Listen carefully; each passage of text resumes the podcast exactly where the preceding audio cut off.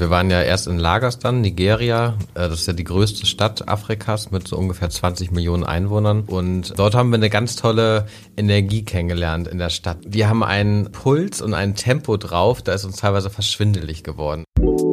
Hallo zusammen, es ist wieder Bergfest. Heute sitzen wir hier mit Anna und Nils Schnell. Alex und ich haben uns besonders auf diese Folge gefreut, denn mhm. wir zwei kennen euch ja auch schon ein bisschen länger. Also super, dass ihr da seid. Dankeschön. Yay. Schön, naja, euch wiederzusehen. Ja, aber, aber wirklich, ne, durch die Plexiglasscheibe. Ähm, ja, ein bisschen weird, aber gut. Äh, genau, wir zwei wollen mit euch über eure Modern Work Tour reden. Aber erstmal für unsere Zuhörer. Anna und Nils haben mit MovoMind eine New Work Consultancy, aber sind, äh, während sie auch beratend tätig sind und viele Vorträge halten etc., immer mal wieder unterwegs, im Ausland vor allem, um zu hm. schauen, wie die Unternehmen und Personen dort arbeiten. Und jetzt zuletzt wart ihr für vier Monate in Afrika bevor ihr Ende März äh, leider, äh, wir wollen zwar nie über das Thema reden, aber Corona-bedingt äh, wiedergekommen seid. Und wir wollen unbedingt von euch erfahren, wie war diese Tour durch Afrika? Was für Leute habt ihr getroffen und vor allem Unternehmen und äh, ja, wie, wie arbeitet es sich in Afrika? Wer möchte anfangen? Nils. das bin dann wohl ich. Oh man, eigentlich sagt man ja Ladies first. Ne? Ja, gut. Oh, machen wir einfach. Ist ja, ist ja Modern Work Tour. Richtig. ähm, ja, es war super, super spannend im Großen und Ganzen. Wir hatten vier richtig tolle Monate. Wir hatten ja auch ein bisschen das Glück, ohne jetzt zu viel über Corona reden zu wollen, dass es dort alles ein bisschen später erst angefangen hat, tatsächlich zu wirken. Ähm, dementsprechend konnten wir wirklich bis Namibia, also bis zum achten Land von neun, konnten wir in Anführungsstrichen ganz normal reisen und unsere Modern Work Tour machen. Und das war natürlich großartig. Und äh, habt ihr das per Flugzeug oder nee, vieles wahrscheinlich? Afrika ist ja ein Riesenland, aber ihr wart ja wahrscheinlich auch anders unterwegs. Alles, was so ging, ne? Ja, ja, wir sind wie immer, also wir haben versucht, wie immer, das Flugzeug so weit es geht zu vermeiden. Das ging nicht immer, vor allem gerade im Westen von Afrika ging das nicht so gut. Aber in Ostafrika sind wir komplett mit öffentlichen Verkehrsmitteln ja. durch vier Länder, also durch Ruanda, Uganda, Kenia und Tansania gefahren.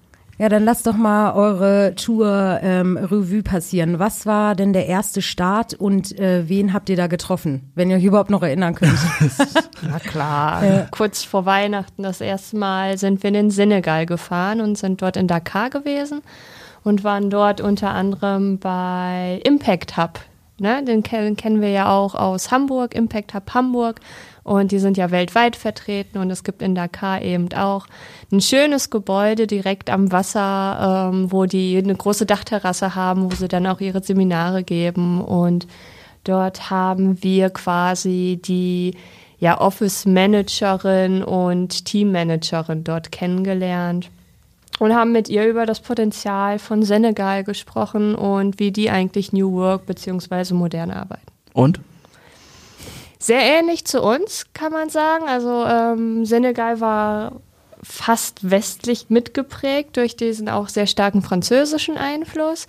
Ähm, und was dort eben sehr, sehr hoch geschrieben wurde, war die Gemeinschaft, also Community. Also ähm, wir hatten gefragt, äh, was glaubst du, was zeichnet Senegal, was zeichnet Dakar aus?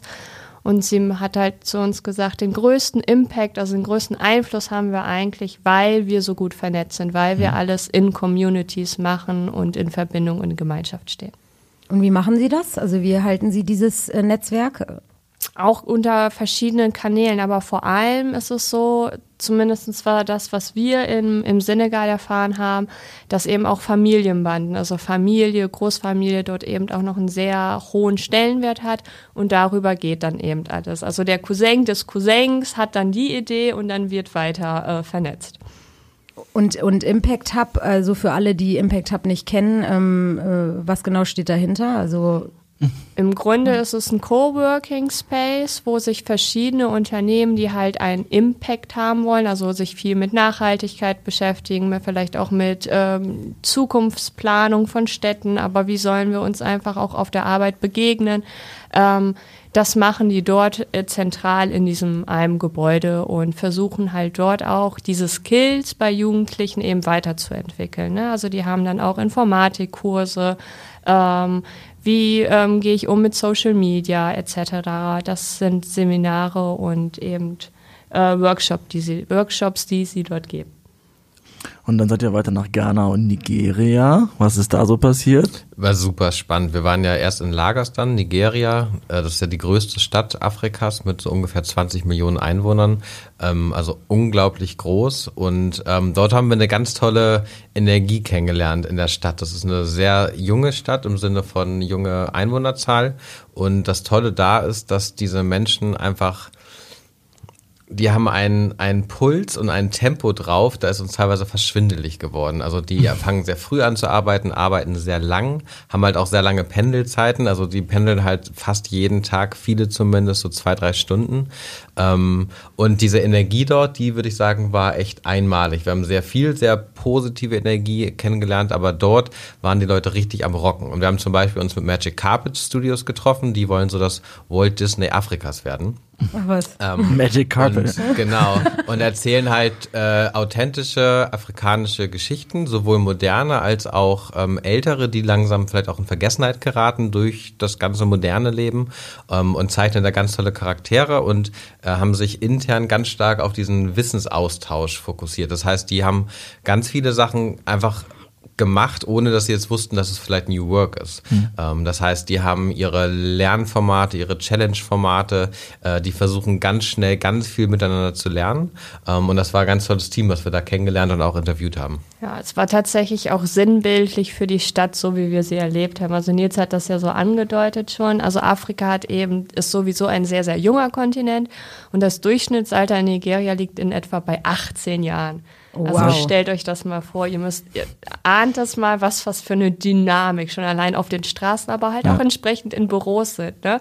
Und die haben halt auch gesagt so, oh, da gibt's jemand, der hat sich ähm, irgendwie für die letzten zwei Monate in dieses Programm eingetüffelt. Finden wir cool. Einmal in der Woche machen wir eine Stunde Weiterbildung von uns aus, also intrinsisch, und meistens wären zwei, drei Stunden daraus. Ähm, ohne das Konzept irgendwie New Work oder Wissensaustausch, Wissensvernetzung, was bedeutet das eigentlich, sondern die haben von sich aus gemerkt, das brauchen wir, um schneller im Team besser zu werden. Und das ist faszinierend. Super cool. Das heißt, ähm, ihr hattet auch wahrscheinlich den Eindruck, dass das gar nicht unbedingt so von, vom Schulsystem äh, auskommt und das ähm, denen mitgegeben wird, sondern die werden schon so jung irgendwie äh, damit reingeworfen und jeder bringt einfach so seine, sein Skillset mit. Ja, also die formalisierte Bildung in Afrika grundsätzlich ist eben sehr hierarchisch, mhm. sehr strukturiert, sehr formalisiert äh, und dadurch auch älter und eben auch die Lehrenden älter. Das ist das, was wir tatsächlich auch überall, vor allem auch im Osten Afrikas äh, gehört haben,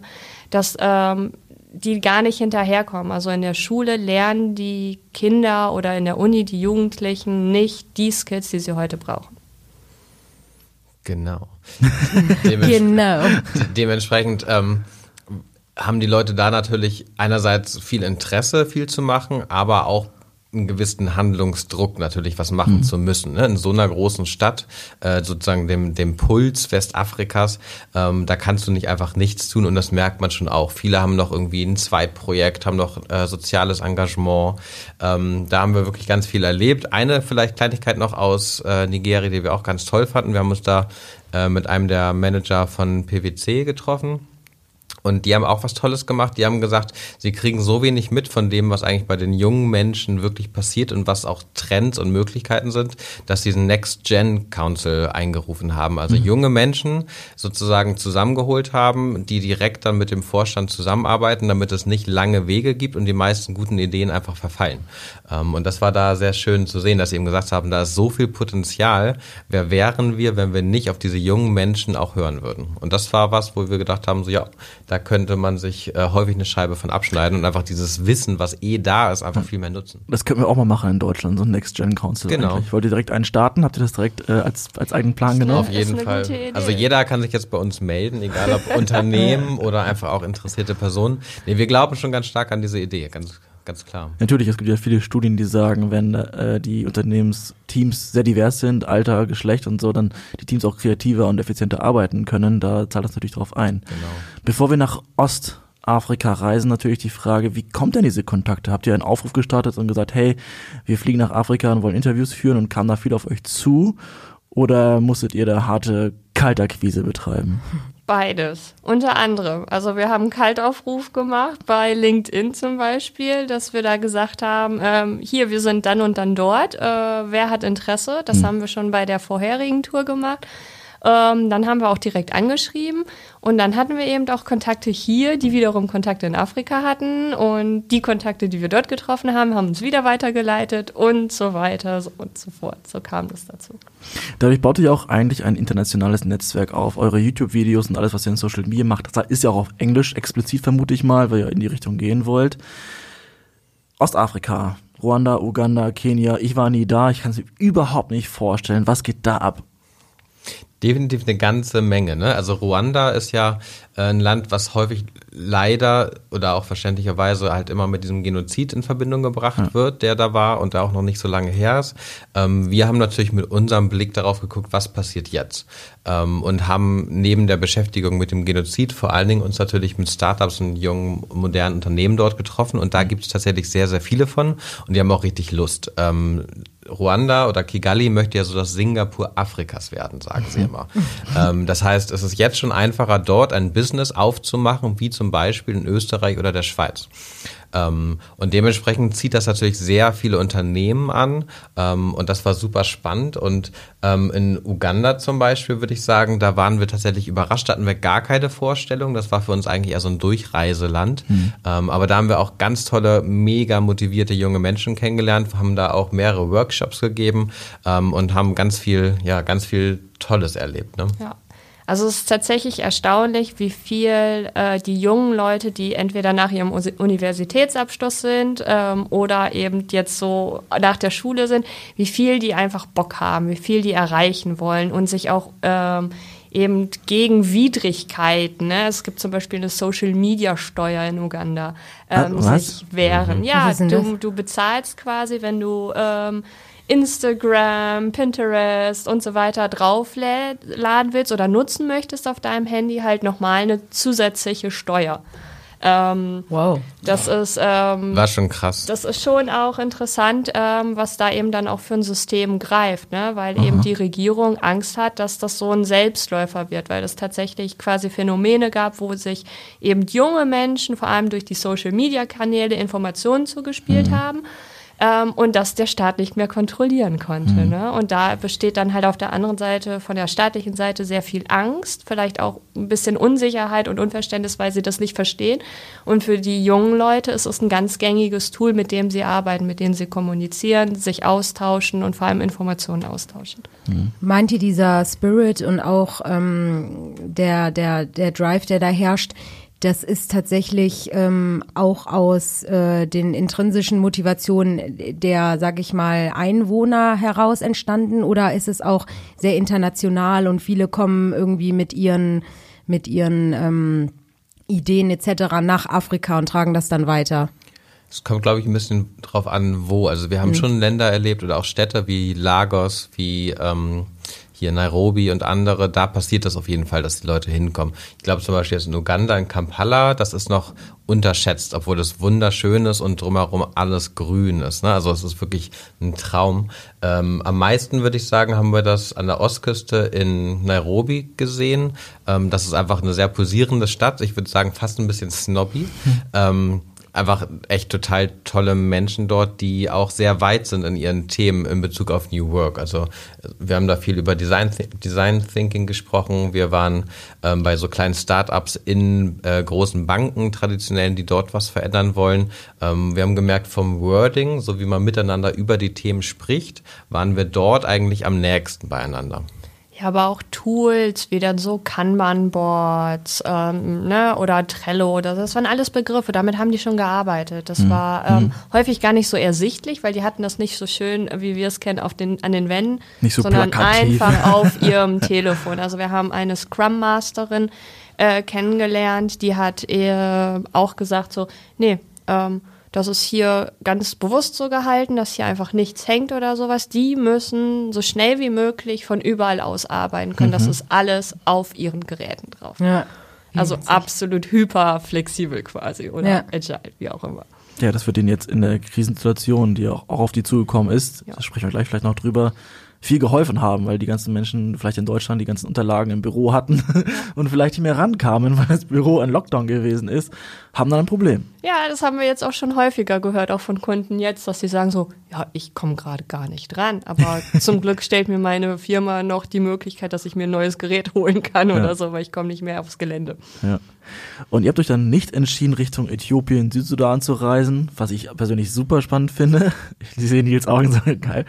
Dann seid ihr Richtung Süden. Dann war es, glaube ich, Namibia, die auch leider schon die letzte Station gewesen ist. Genau. Also wir haben tatsächlich, während wir gereist sind in Afrika, viel über Äthiopien gehört. Also soll kulinarisch ja. toll sein, soll auch eine sehr bunte, interessante Startup-Szene haben. Ähm, wir wären gerne noch gefahren. Wir haben, glaube ich, sogar kurz überlegt, ob wir dann den ne, auf dem Rückweg doch mhm. noch mal dort anhalten, aber kam halt alles anders. Mhm. Ähm, aber äh, genau, wir sind danach in den Süden, weil wir halt den Westen, Osten und den Süden einmal abklappern wollten. Mhm. Genau. Aber der Norden generell mit Marokko und so ist äh, auch vernachlässigt worden irgendwie. Wir hatten, das ist ja so eine immer so eine Grunddiskussion, so was ist das Real Africa, ähm, ne, so das wahre Afrika. Alle südlich der Sahara. Ja, genau, das ist halt das, worauf man immer wieder stößt. Und ja. wir waren ja auch privat schon in mehreren Ländern nördlich der Sahara und mhm. insofern passte das eigentlich ganz gut, sowohl, dass wir persönlich gerne diese neuen Länder für uns kennenlernen wollten, als auch vom Recherchieren her das Gefühl hatten, dass es schon sehr spannend wäre, einfach südlich südlich anzufangen. Und da wir auch immer unsere Reisedrohne dabei haben, muss man ein bisschen vorsichtiger sein, auch bei bestimmten Ländern, dass man eben dort vielleicht nicht unbedingt einreist, wenn es nicht sein muss. ja, mit Kameras generell. Ja. Äh, über die erste Modern Work Tour, die 2018, 2019 gewesen ist, wurde ja super viel berichtet. Die war im Spiegel drin, Kapital, im Fernsehen, das war wirklich krass. Deswegen möchte ich ein bisschen drauf eingehen und ein paar Vergleiche ziehen. Ich zum Beispiel, ähm, vielleicht weiß das keiner, wurde geboren in Kasachstan. So, ich da kenne, waren wir auch. Ja, eben. Genau. Deswegen muss ich unbedingt fragen. Also, da, ich habe wirklich diese klassische strikte Erziehung genossen. Und ähm, immer noch. immer noch. Werde auch meine, merkt man hier an meinem akkuraten Sprechen. Wie ist es da gewesen? Weil ähm, ich habe ein Zitat gelesen, da habt ihr über die Nomadenvölker gesprochen. Die gibt's ja in Nordafrika auch sehr bekannt. Da habt ihr irgendwie was gesagt von wegen, das haben die so im Blut, das Nomadentum, dass sie auch, wenn die arbeiten, sehr leicht und gerne den Job wechseln, wenn es eine bessere Möglichkeit gibt. Erzählt mal von. Ich weiß gar nicht, ob wir das so unbedingt auf Kasachstan beziehen können. Wir haben das vor allem in der Mongolei erlebt und auch gehört, mhm. gerade auch so von Foundern und Gründern. Mhm. In Kasachstan war es vor allem spannend, dass dieses ganze Thema Modern Work, New Work in so einer Bubble, in so einer Blase existiert hat. Mhm. Da waren unglaublich interessante äh, Unternehmen. Also mir fällt, fällt spontan Nomi ein. Ähm, das äh, Nomi haben wir besucht in Almaty und zwar bei SmartPoint. Das ist ein großer Coworking Space ähm, in der ehemaligen Hauptstadt von Kasachstan. Und ähm, das war tatsächlich so, also es war so ein Hochhaus und diese eine Etage war dieser, dieser Space, dieser mhm. Coworking Space und das war modern, das war genauso, wie wir es hier kennen.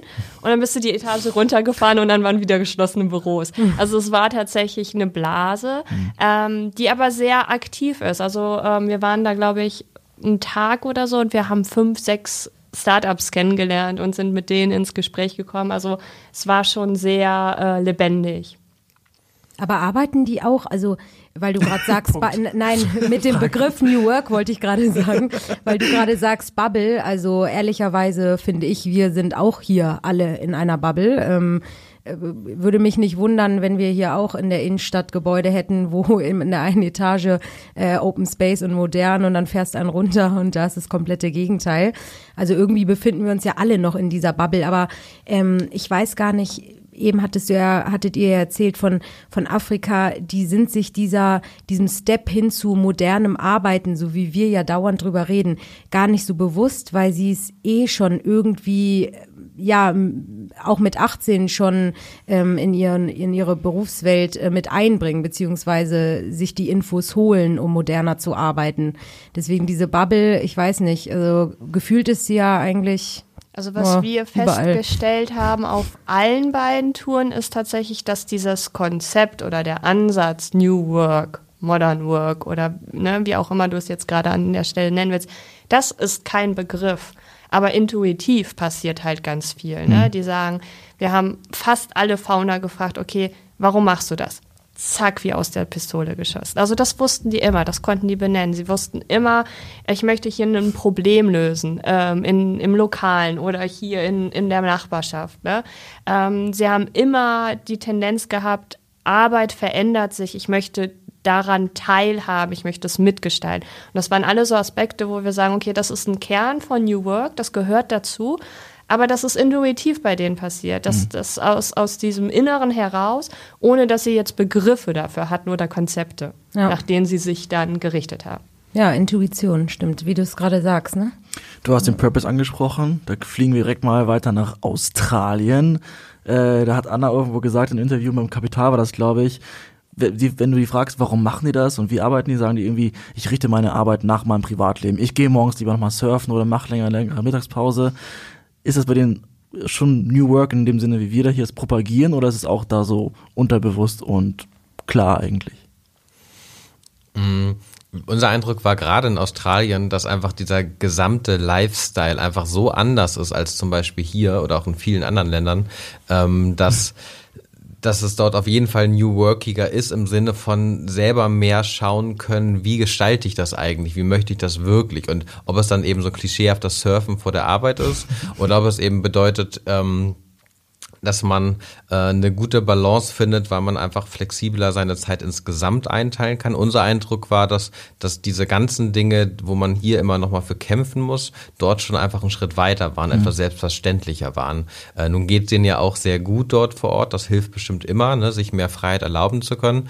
Beeindruckend war halt einfach zu sehen, dass ähm, gefühlt so vieles nebeneinander okay war. Und das fanden wir total schön zu sehen. Ähm, und das ist auch das, wo wir hier mal wieder merken, ne, wenn man dann mit Führungskräften darüber spricht, ob man jetzt eben Städtische erlaubt oder nicht, ähm, obwohl jemand Rückenschmerzen hat, dann ist man plötzlich in einer Diskussion, die man vielleicht dort gar nicht mehr führen muss, weil es klar ist, dass wenn jemand das braucht, dann kriegt er das. Ja. Ähm, so ein bisschen in die Richtung. Nils, in einem Spiegel-Interview da hast du einen ganz spannenden Satz gesagt. Da hast du gesagt, je traditioneller die Gesellschaft ist, desto hierarchischer und altmodischer ist das Verständnis von Arbeit. Ich würde sagen, Deutschland ist schon relativ traditionell. Gibt es Länder, wo du sagst, die sind noch traditioneller, noch hierarchischer? Japan vielleicht, wo ihr nicht gewesen seid? Also Japan garantiert von all dem, was wir bisher gehört und recherchiert haben. Von den Ländern, wo wir waren, haben wir gemerkt, je weiter wir in, in den Osten gereist sind ähm, und auch so in die Post-Sowjet-Staaten, ähm, dass dort dieses Management-Denken und wir wollen Manager werden und wir hören auf die Manager und die müssen uns auch sagen, was sie zu tun haben. Das wurde da stetig mehr. Das war mhm. unser Eindruck. Mhm. Nicht in den Bubbles, wie Anna vorhin gesagt hat, aber so ein bisschen grundsätzlich. Also wir haben auch da Top-Führungskräfte getroffen, die westlich her geprägt sind und die haben halt versucht, mehr Freiheit an die Mitarbeiter zu geben und die Mitarbeiter wollten das nicht. Wo man hier ja häufig das dann auch mal andersrum hört, ne? die mhm. Mitarbeiter wollen mehr, kriegen es aber nicht. Dort war es eben irgendwie umgetauscht in dem Fall äh, und das war schon ganz spannend zu sehen. Insofern, ich glaube schon, dass es eine gewisse Korrelation gibt dazwischen, ähm, dass wenn alles quasi noch traditioneller und klassischer ist, dann ist dieser Gedanke, der, der Freiheit und mir selber sozusagen mein Leben so gestalten und meine Arbeit so gestalten, wie ich das möchte, etwas geringer ausgeprägt. So haben wir es zumindest wahrgenommen. Aber bietet natürlich auch eine unglaublich coole Chance. Ne? Also ich denke mal wieder an Kasachstan, vielleicht weil ich dir gegenüber sitze, ja, lieber Alex. Aber ähm, das war schon so, dass ich gedacht habe, so ja, ähm, der Friedhof Bergmann sagt ja auch, eigentlich sollte man ja, wenn man sich um Purpose kümmert, regelmäßig die Leute in diesen, in diesem Prozess begleiten. Das ist ja so seine Idee, auch wenn er nicht genau sagt, wie er das machen wollen würde. Ähm, und genau das wäre ja dort auch die Möglichkeit. Ne? Aber das bedeutet auf der anderen Seite auch, dass die Führungskraft nicht nur die Idee hat, ja, die sollen jetzt selbst äh, bestimmt und äh, arbeiten, sondern sie muss die Leute oder das Team eben auch dazu ähm, ja, befähigen auf gewisse Art und Weise oder ihnen die Rahmenbedingungen ermöglichen, dass die Leute dann von sich aus das dann irgendwann auch wollen, aber es dauert natürlich Zeit. Und das ist ganz spannend, wenn man sagt, so, ähm, das sind Länder, die strukturell vielleicht nicht unbedingt per se angelegt ist. Das würde vielleicht hier auch leichter sein. Mhm. Ähm, aber es ist eine Möglichkeit, weil wenn wir uns mal die gesamte Reise angucken, dann können wir auf jeden Fall sagen, dass eine Haupterkenntnis war, dass New Work oder modernes Arbeiten und Gestalten von neuen Arbeitskonzepten immer an die Person gebunden ist. Mhm. Immer an die Idee dieser Person und da vielleicht dann entsprechend an den Sinn. Aber ohne die Person und den Menschen kommst du da nicht hin.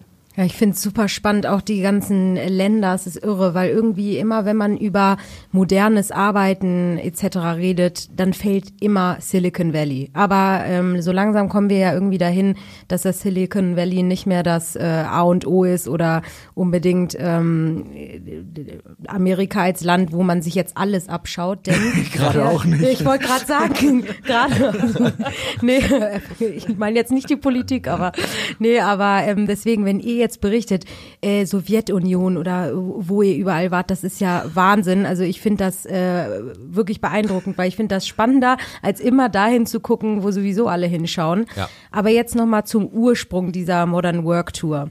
Ähm, war, das ist ja eine Kombi gewesen aus äh, reinem privaten Interesse, natürlich die Länder auch mal so zu sehen und dabei noch äh, viel für euren äh, Job und das, was ihr ja auch zusammen macht mit Movo Mind, mitzunehmen.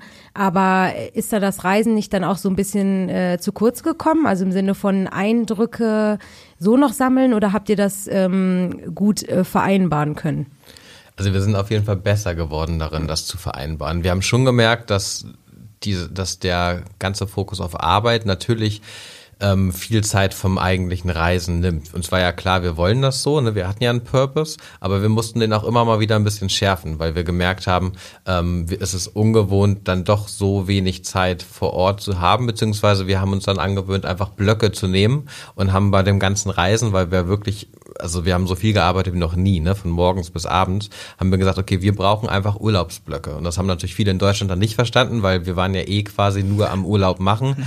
Ähm, Workation, aber, genau, den Begriff gibt's doch auch. Genau. Genau, haben wir ganz viel hätten, gemacht. Ja, ja, klar. hätten sie uns gerne mal begleiten können für ein paar Tage, um uns mal zu sehen. Äh, wir brauchten wirklich diese Auszeiten, die waren dann auch ein bisschen extremer. Also wir haben dann ja so Roadtrips äh, gemacht, zu zweit mit dem Auto in die Wüste Gobi oder äh, jetzt auch Tsunami-Wüste in Namibia ähm, oder auch in Kirgisistan sind wir rumgereist, also an verschiedenen Orten. Und das war das, was wir dann echt brauchten, um wieder irgendwie Kraft zu tanken und auch um so, um uns nochmal vielleicht anders äh, und auch als Paar natürlich letztendlich äh, lebendiger wieder zu fühlen, ähm, weil wir halt irgendwo in wunderschöner Natur waren, wo man auf sich gestellt war und wo wir einfach mal ein bisschen abschalten konnten von dem ganzen Arbeiten. Das hat offensichtlich funktioniert, denn zwischen den großen Touren den beiden habt ihr ja geheiratet. Ja, Glückwunsch. Dankeschön. Stimmt. Oh. Zwischen äh, oder nach den ganzen Learnings für die Beziehung, was habt ihr denn mitgebracht nach Deutschland von von diesen Wissenswerten? Habt ihr ihr habt ja auch ein Buch noch zwischendurch äh, veröffentlicht mit ganz vielen New Work Hacks oder Modern Work Hacks. Was sind die Inhalte, die man vielleicht ein bisschen ansprechen könnte, um unseren Hörerinnen und Hörern was mitzugeben? Jetzt in Bezug auf Arbeit oder auf, auf, Nee, Beziehung. auf unsere Beziehung? Das interessiert mich überhaupt nicht. Also ich glaube, wir können, ich muss gerade überlegen. Also wir haben natürlich noch mehr gelernt, eben die einzelnen Rollen, die wir quasi so haben. Ne? Wir sind halt nicht nur irgendwie Ehepartner oder zu, ne, zu dem Zeitpunkt Freundin und Freund, sondern eben auch Geschäftspartner, aber auch Freunde. Ähm, und wir sind natürlich auch immer noch jeder für sich einzeln. Ja, das ist zum Beispiel etwas, das, ähm, das ist wichtig. Einfach auch zu sagen, wann ist eigentlich, wann ist es We-Time, wann ist es Me-Time und wann ist Business-Time oder Movo-Mind-Time. Und das haben wir da besser gelernt, weil es anders gar nicht gehen würde. Ne? Also, und dann hat man beispielsweise mal eine etwas größere Airbnb genommen, weil dann da zwei Zimmer sind, damit man einmal die Tür zumachen kann. Ne? Ähm, ganz wichtig, eben zu sagen, wir sind hier sehr intensiv miteinander unterwegs, ähm, aber wir sind eben auch individuell für uns und das müssen wir auch ausleben können. Und jeder, der dann gerade mal ähm, rausgehen will, der macht dann halt auch mal einen Spaziergang für sich allein. Und manchmal gibt's halt auch ganz tolle Zufälle, wie in der Mongolei. Da haben wir ein Tandem Power Coaching gemacht zusammen, also zwei Coaches und eine Person, die wir coachen, ähm, von einem Fünf-Sterne-Hotel. Und dort hatten wir dann, weil die nicht wussten, dass wir ein Paar sind, einfach zwei Räume, weil wir so einen so einen Tauschhandel, so einen Barter-Deal dort vor Ort gemacht haben. Ach, und dann hatten wir einfach mal äh, sieben Tage, einfach mal schön ein bisschen mehr Platz und Zeit für uns. Und das war auch wirklich ganz toll. Und das, das war dann tatsächlich auch so. Also die ersten Nächte hat man dann auch gesagt, so jetzt gehe ich auf mein Zimmer. Und dann hat man dann halt einfach auch Sachen gemacht, die man sonst nur macht, wenn man dann alleine in der Wohnung ist. Ne? Irgendwie ein Glas Rotwein rein und dann in die Badewanne oder sowas. Ne? Ähm, das hat man dann Hat halt Nils auch gemacht, oder hast du das? Das, Das das, war natürlich kannst nicht- du, das bleiben, bleibt jetzt einfach so stehen. Wundervoll, dass wir nicht nur Modern Work Tipps haben, sondern auch Modern Relationship Tipps. Natürlich. Nochmal, auf, um auf Deutschland zu sprechen. Die Learnings dafür. Äh, ihr sagt äh, in, einem, in einem Interview, dass wir einen hohen Bildungsstandard haben. Wir klammern mal Corona und Digitalisierung so ein bisschen aus, aber dass die Deutschen eher die, die, die Probleme als die Chancen und die Möglichkeiten sehen, verglichen mit gerade diesen Ländern, die wir angesprochen haben. Wie prägt sich das aus? Also was wir immer wieder gemerkt haben, ist, dass, dass es hier ja darum geht, sehr viele Sachen so perfekt wie möglich zu machen. Ähm, und mit all dem, was wir an Grundlagen haben und an dem ganzen Potenzial, ist es ja auch was, mit dem wir weltweit bekannt sind und das immer wieder gesehen haben. Was wir jedoch gemerkt haben, ist, wenn wir, äh, als wir wieder hier waren, auch so von den Gesprächen zwischendurch, ähm, dass uns das tatsächlich manchmal daran hindert, etwas schneller zu sein, etwas mutiger zu sein, ähm, auch natürlich in Richtung Digitalisierung, mhm. ähm, aber einfach, dass wir, wir haben halt gemerkt, es ist wichtig, ähm, dass man wirklich seine nächsten Schritte geht und sich nicht irgendwo festhängt, wo man eigentlich gar nicht so viel Zeit mit verwenden sollte. Und ähm, das ist was, das haben wir auch ganz konkret in unserer Arbeit, wenn wir jetzt hier beraten zum Beispiel, mit reingenommen, dass wir versuchen zu challengen, also auch ein bisschen herauszufordern, ob eben das Tempo so gut ist und aber auch natürlich so die Fokussierung, die man einnimmt. Und unser Eindruck ist, dass wir unterwegs immer wieder gemerkt haben, wenn man ein bisschen, ein bisschen schneller, ein bisschen pfiffiger ist, ein bisschen mehr Street Smartness hat, ähm, dann kann man halt wirklich schneller Sachen bewegen und dann geht es nicht immer nur um die Hinterachsenfähigkeit Federoptimierung von irgendwie einem kleinen Mühe. Automobilbranche Deutschland. Eine Frage, die sich jetzt jeder und jede Person stellt, die zugehört hat. Hä? Wie haben Sie das finanziert? Ich weiß, es gab eine Mischkalkulation bei euch. Vielleicht das Begriff finde ich super für den Urlaub. Also Teil sparen, Teil vor Ort arbeiten. Könnt ihr da ein bisschen, bisschen Tipps raushauen, sodass alle Menschen, die das nachmachen wollen, wissen, wie man das finanziert? Ja, ähm, also wir haben natürlich auch sehr viel remote gearbeitet, dadurch, dass wir die Kunden hier in Deutschland weiterhin betreut haben. Ne? Ähm, wir haben Remote-Coachings gegeben, wir hatten Calls. Ne? So das, was gerade jetzt so gängig ist, ist schon seit zwei, drei Jahren für uns ganz normal. Ja. Ähm, und dementsprechend hast du eben Prozesse ähm, in Deutschland begleitet. Dann gab es immer wieder ein paar Workshops oder halt, wie Nils es eben sagte, auch Coaching, die sich vor Ort ähm, ergeben haben. Und dann hatten wir Erspartes und dann hatten wir aber auch ganz interessante Barter-Deals. Ne? Also gerade auch ähm, Startups, die vielleicht doch am Anfang stehen, die gar nicht irgendwie Investitionen groß tätigen können für bestimmte Sachen. Da haben wir gesagt, okay, ähm, dann ähm, schlafen wir ein, zwei Nächte entweder bei euch in den Büroräumen oder ähm, ihr finanziert für zwei Nächte die Airbnb, weil das ein anderer Kostenfaktor ist und so. Und so hat man halt geguckt, wie können wir eigentlich die Idee, nämlich, dass wir Expertise mitbringen, dass wir uns austauschen, dass wir das Konzept New Work, modernes Arbeit weitergeben, ähm, kombinieren mit ja, also Situationen, die vielleicht nicht ganz so mit offenen Armen uns empfangen, aber trotzdem wollen und Bock haben. Ähm, und wir haben immer gesagt, Geld ähm, sollte nie das K.O.-Kriterium sein, damit etwas nicht stattfindet. Da mhm. finden sich andere Wege. Und wenn jetzt alle Zuhörer von dieser Modern Work Tour so inspiriert sind und Lust auf Reisen kriegen und alle hoffen ja, dass das bald wieder geht, dann ja sag doch mal, sag doch mal, welcher Coworking Space und welches Land hat euch besonders umgehauen? Was könnte für unsere Zuhörer so das erste Reiseziel sein? Also wir haben einen ganz tollen Coworking Space in Sarajevo kennengelernt, äh, den, äh, den Hub äh, 387. Ähm, toller Ort und Sarajevo sowieso mega Stadt. Also wir können jedem empfehlen, da mal hinzureisen. Und wir hatten mit die spannendsten Sessions tatsächlich dort auf der ganzen Reise. Mhm.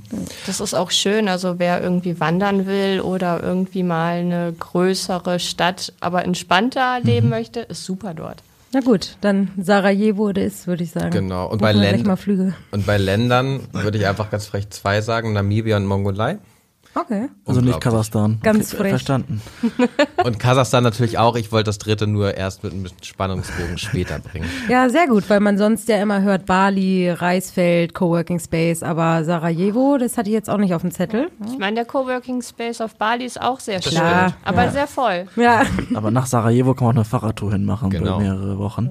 Das ist auch eine schöne. Bevor ich natürlich frage, wo eure nächste große Reise hingeht und wie man euch begleiten kann, Side Fact, ich hatte damals Ende, Ende letzten Jahres ja überlegt, mit euch zu begleiten. Wir wollten uns in Namibia treffen, Ja, hat leider nicht geklappt. Alles nicht geklappt. Sehr ärgerlich. Ich bin immer noch sehr neidisch. Habe ich noch die Frage, wie ist denn der Blick der anderen Länder auf Deutschland? Denken die, boah, Deutschland ist, äh, ist das New Work-Land oder was denken die von uns? Oder sehen die immer noch diese klassen, klassischen Tugenden, für die Deutschen vielleicht bekannt sind? Also wir haben tatsächlich erstaunt und erfreut festgestellt, dass unser Bild weltweit ein sehr positives ist. Also ich erinnere mich noch, ich saß neben einem Chinesen im Zug und wir sind nach Shenzhen gefahren und er konnte kein, äh, kein Englisch, ne? Und dann haben, hat er immer gefragt, wo kommen wir her? Und dann habe ich ihm das übersetzt auf dem ähm, Google-Übersetzer, Google-Übersetzer, genau. Und dann Ah, meinte er, nickt und machte die Augenbrauen hoch und es strahlte und dann tippte er irgendwas in sein Handy und zeigte es mir. German has excellent brain. ne?